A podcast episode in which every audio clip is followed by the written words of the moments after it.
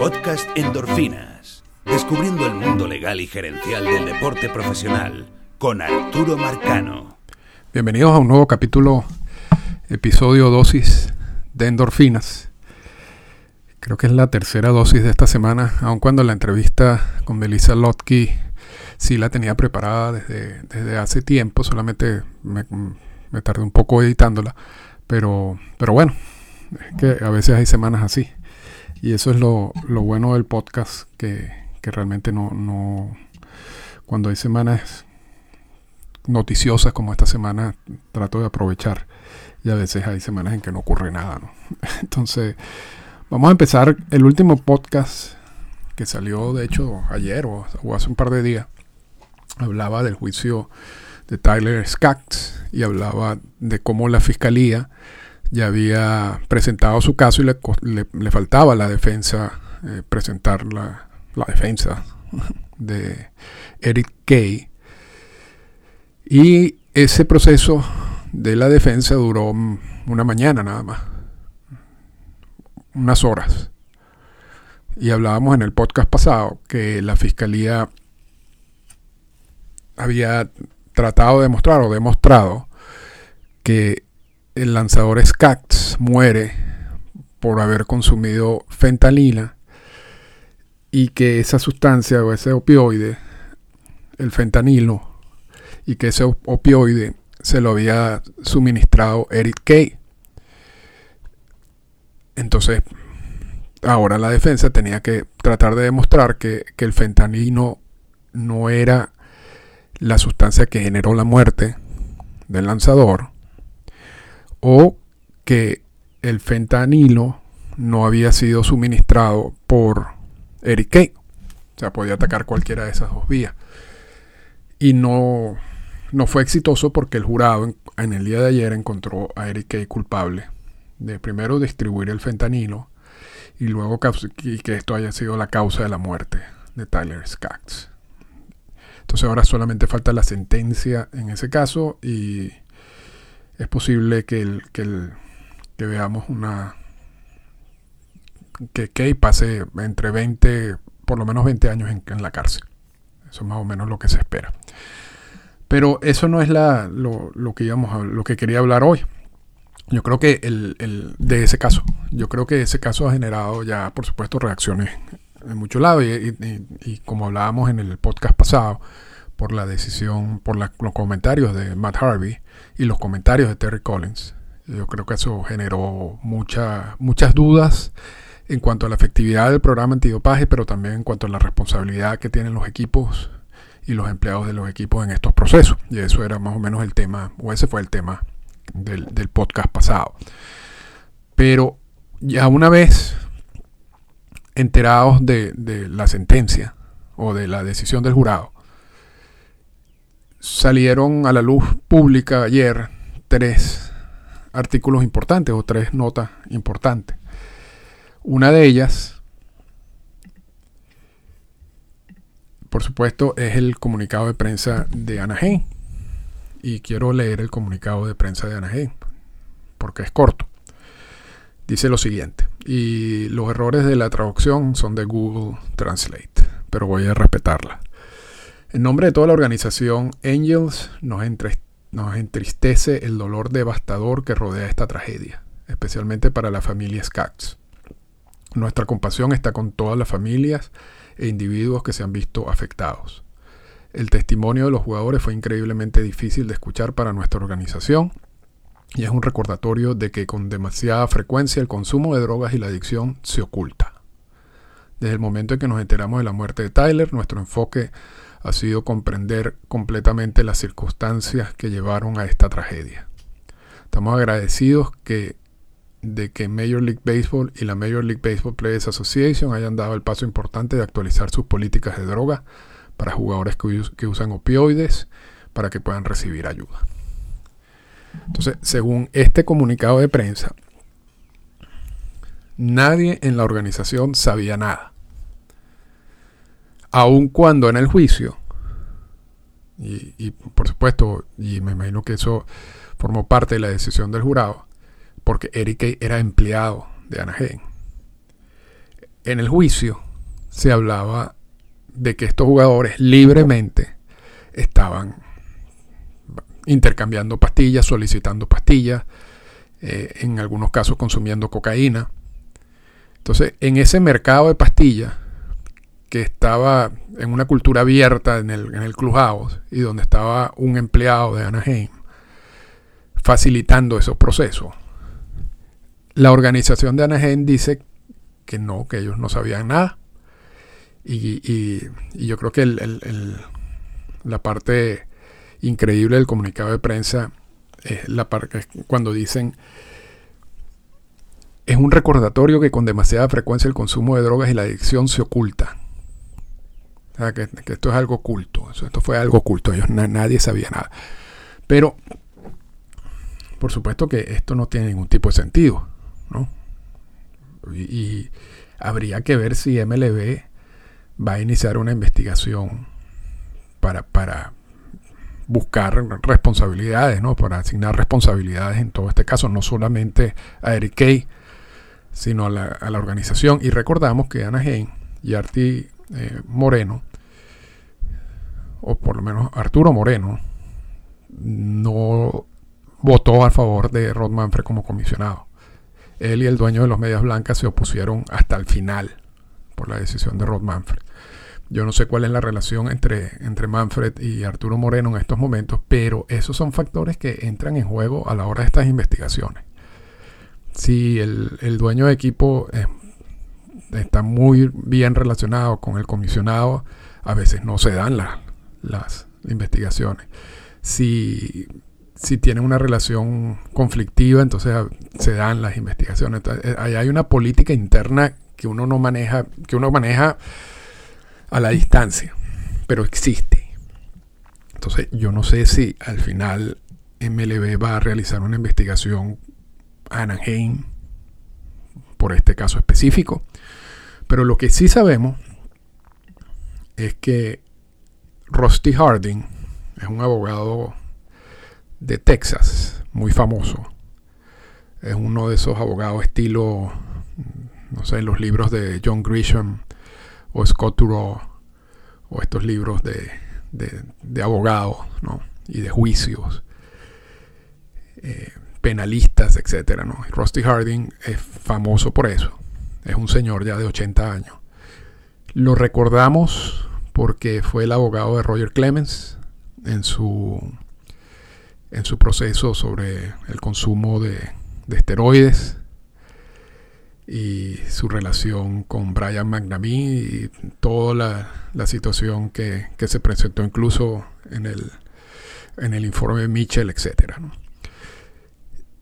Y en ese momento Rusty Harding aparecía en la, en la prensa constantemente. Rusty Harding ayer, luego de que se conoció la, la decisión del jurado, también emitió un comunicado de prensa que dice lo siguiente, y repito, esto es una traducción de Google Translate. El juicio mostró que el tráfico de drogas de Eric Kay era conocido por numerosas personas en la organización de los Angelinos y resultó en la muerte trágica e innecesaria de uno de sus jugadores más populares. No tenemos duda de que los Angelinos sabían lo que estaba haciendo Eric Kay y el equipo es moral y legalmente responsable por su conducta. En los próximos casos, o en el próximo caso, o en la demanda civil, esperamos responsabilizar al equipo. Si bien este veredicto es el comienzo de que se haga justicia, es un doloroso recordatorio de un día muy triste en la vida de la familia de Tyler. Obviamente es un mal día para los angelinos, quienes les han dado un ojo morado a nuestro pasatiempo nacional. Confío en que Major League Baseball le dará a este importante tema la atención y las medidas correctivas que merecen. Sobre las medidas correctivas que merecen. Hablamos en el podcast pasado que la política antidopaje cambió a partir del 2019, a partir del caso de Tyler Skaggs. Y si quieren más detalles de todo eso, por favor escuchen el podcast pasado. Pero también en el día de ayer,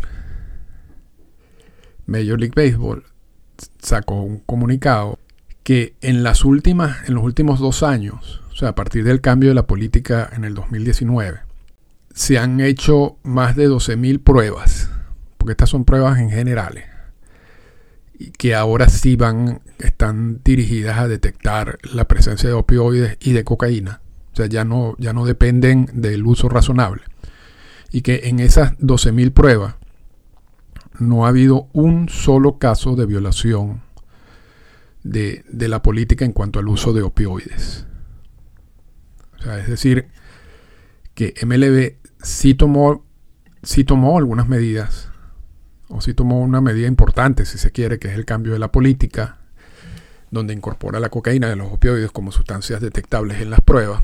Y dice MLB que quizás para combatir un poco lo que se mencionó en el juicio de que el uso de opioides era común en el mundo del béisbol, y por supuesto eso se estaba refiriendo antes del 2019. Y MLB, como para tratar de, de responder a eso, saca esta, esta, estas pruebas o estos resultados de prueba diciendo no, aquí no ha habido más ese problema. Aquí ese problema está controlado. Porque en las 12.000 pruebas antidopaje que hemos hecho no ha habido ningún positivo por opioides.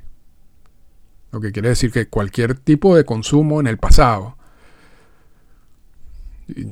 común o no, ya no existe, según estas pruebas. Ken Rosenthal en The Athletic saca un artículo donde entrevista a algunos jugadores que también dicen, no, yo, la verdad que no, conozco a nadie que, consuma esa sustancia, y hay otros entrenadores que dicen que sí. Entonces, aquí hay una historia dividida en dos partes, antes del 2019 y después del 2019. La antes del 2019, la verdad que nadie sabe los niveles de consumo ni de los opioides ni de las cocaínas, porque no, no había pruebas. Y según estos jugadores, era algo frecuente. Luego del 2019, más precisa, más específicamente, luego del 2020, las pruebas dicen que no hay este tipo de consumo. Entonces habrá que creer que es así. De todas maneras, queda una duda grande y quedan responsabilidades allí. Yo asumo que este juicio de Rusty Harding y de la familia de Tyler Skaggs en contra de Anaheim, el juicio civil, donde van a buscar, eh, por supuesto, una compensación monetaria por la muerte de Skaggs. No, sé hasta qué punto eso va a ir realmente a juicio o si va a haber un, acuerdo antes para evitar eso, que a veces es común en estos casos. Lo que sí me, lo que sí también creo es que MLB no debería o posiblemente no veamos una investigación de MLB hasta que ese juicio termine o hasta que haga hasta, que exista un, un acuerdo entre las partes porque MLB tampoco le va a dar y estoy hablando más como abogado no le va a dar argumentos a Rusty Harding y no van a hacer investigaciones por su lado que después puedan ser utilizadas por Rusty Harding para que Anaheim asuma su responsabilidad. O sea, MLB no, le va a, no va a ayudar a Rusty Harding en este proceso. Entonces lo más seguro es que cualquier investigación, si existe, si existe, porque es posible que no veamos ninguna investigación, pero si hay una investigación sobre las responsabilidades del equipo, en el caso de la muerte de Tyler Scott, eh, dirigida, una, una investigación liderada por MLB, no va a ser, eso no va a pasar hasta que este juicio civil de la familia de Tyler Scott termine o, se llegue a un acuerdo. eso es básicamente lo que yo pienso que va a pasar en este caso. Lo, cierto, como lo dijimos en el podcast pasado, es que estos casos siempre terminan siendo resueltos por, porque bueno, hay, jugadores que son adictos a esta sustancia, hay consecuencias de esa adicción, pero muchas veces se queda hasta allí. Y se queda hasta el proveedor, en este caso Eric Kay, en el caso de los Piratas de Pittsburgh en los 80, la mascota del equipo. La responsabilidad del equipo, de un equipo y de un grupo de personas que debe saber lo que estaba pasando, eh, a veces no se toma en cuenta o no se ha tomado en cuenta históricamente. No sé qué va a pasar en este caso. Pero, pero sí quería actualizarlo.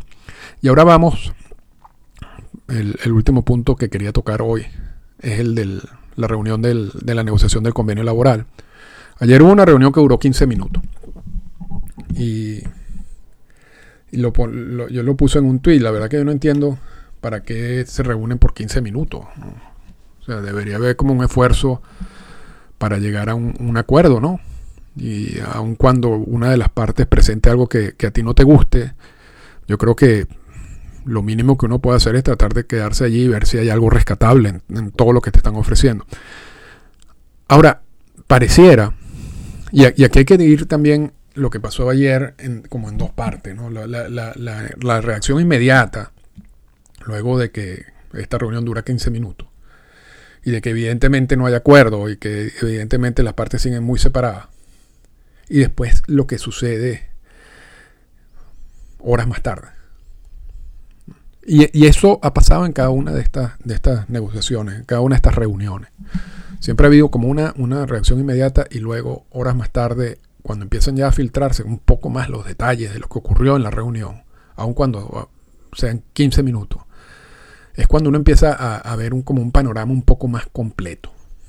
Y, lo hemos dicho aquí en el podcast también varias veces, que muchas veces hemos visto a, algunos en Twitter diciendo la reunión fue muy buena, hubo avances significativos justo después de las reuniones y horas más tarde tienen que retractarse y decir no hubo nada, no pasó nada, no hubo avances. Porque pareciera que no sé, que hay como una una necesidad de, hablar inmediatamente después de cada una de estas reuniones. Una necesidad en la cual yo también quizás caí. Pero lo cierto es que cuando ya se empiezan a filtrar un poquito más de detalles de lo que ocurrió, y viendo el tono de, de los textos, no pareciera es una cosa extraña, no, pareciera que la situación está tan mal. Y yo sé que, y, yo, yo, me pueden crucificar por esto, yo sé que esto va a quedar aquí en el podcast, porque a o sea, es, es verdad que las partes siguen bien separadas, bien separadas en lo que cada uno quiere. Pero mi impresión ayer es que el, la forma, porque estas mismas fuentes que, de información que, me llega, en el pasado han, reflejado otro tipo de tono en lo que están escribiendo. Lo que yo vi ayer no fue el mismo tono agresivo del pasado. Incluso decían, llegamos a la reunión, le presentamos la propuesta a, a la gente de MLB la recibió, nos dio las gracias y dijo que le iban a analizar. Eso fue todo. Eh, por eso fue que la, la, reunión duró 15 minutos, porque realmente muchos de estos, estas presentaciones o estas propuestas, si son muy largas, la verdad no tiene ningún sentido estar ahí sentado. Lo, que, lo, importante es que tú lo leas con calma y veas la implicación que tiene eso en cada uno de los puntos que tú quieres. Por eso la, la propuesta de MLB anterior, la de 130 páginas, y esa reunión duró una hora, era imposible, imposible que en una hora el, sindicato pudiera entender todas las implicaciones de una, de una propuesta de 130 páginas. En este caso asumo que la propuesta, la contrapropuesta del sindicato era algo parecido o algo extenso y era obvio de que no había necesidad de estar allí mucho tiempo. Porque ¿para qué? tú tienes que sentarte con tu equipo de trabajo y ver cada uno de los puntos y ver cómo te afecta. Lo que no entiendo es por qué tienen que hacer esa reunión para entregar un documento, ¿no? Pudieran de repente enviar el documento primero y después reunirse para analizar el documento y ahí sí tener una reunión un poco más extensa. Pero bueno, ya esos son asuntos, quizás hay algún punto legal allí que, que yo desconozca en este tipo de negociaciones. Pero volviendo a lo que, a lo que quiero decir, el texto de la fuente que estuvo allí no pareciera el mismo, la misma, el mismo, la misma agresividad de antes. Eh, pareciera que hay como, como cierta relación, una, una, mejor relación entre las partes. Ojalá, ojalá. Pero eso no fue solo lo que me, llamó la atención, sino que hay una fecha, el 28 de febrero, una fecha puesta por MLB para que si no hay un acuerdo para esa fecha, definitivamente se va a mover el calendario y se va a retrasar el inicio oficial de la, de la temporada. Lo que quiere decir que las partes tienen desde aquí, desde estoy grabando esto el 18 hasta el 28, tienen 10 días para llegar a un acuerdo. Y si no llega a un acuerdo, entonces ya, ya la, temporada no, no va a empezar en el día que supuestamente iba a empezar. Y eso ha motivado a que haya más presión. Y ya la semana que viene van a haber reuniones supuestamente todos los días. Y en estas reuniones van a participar algunos dueños de equipo.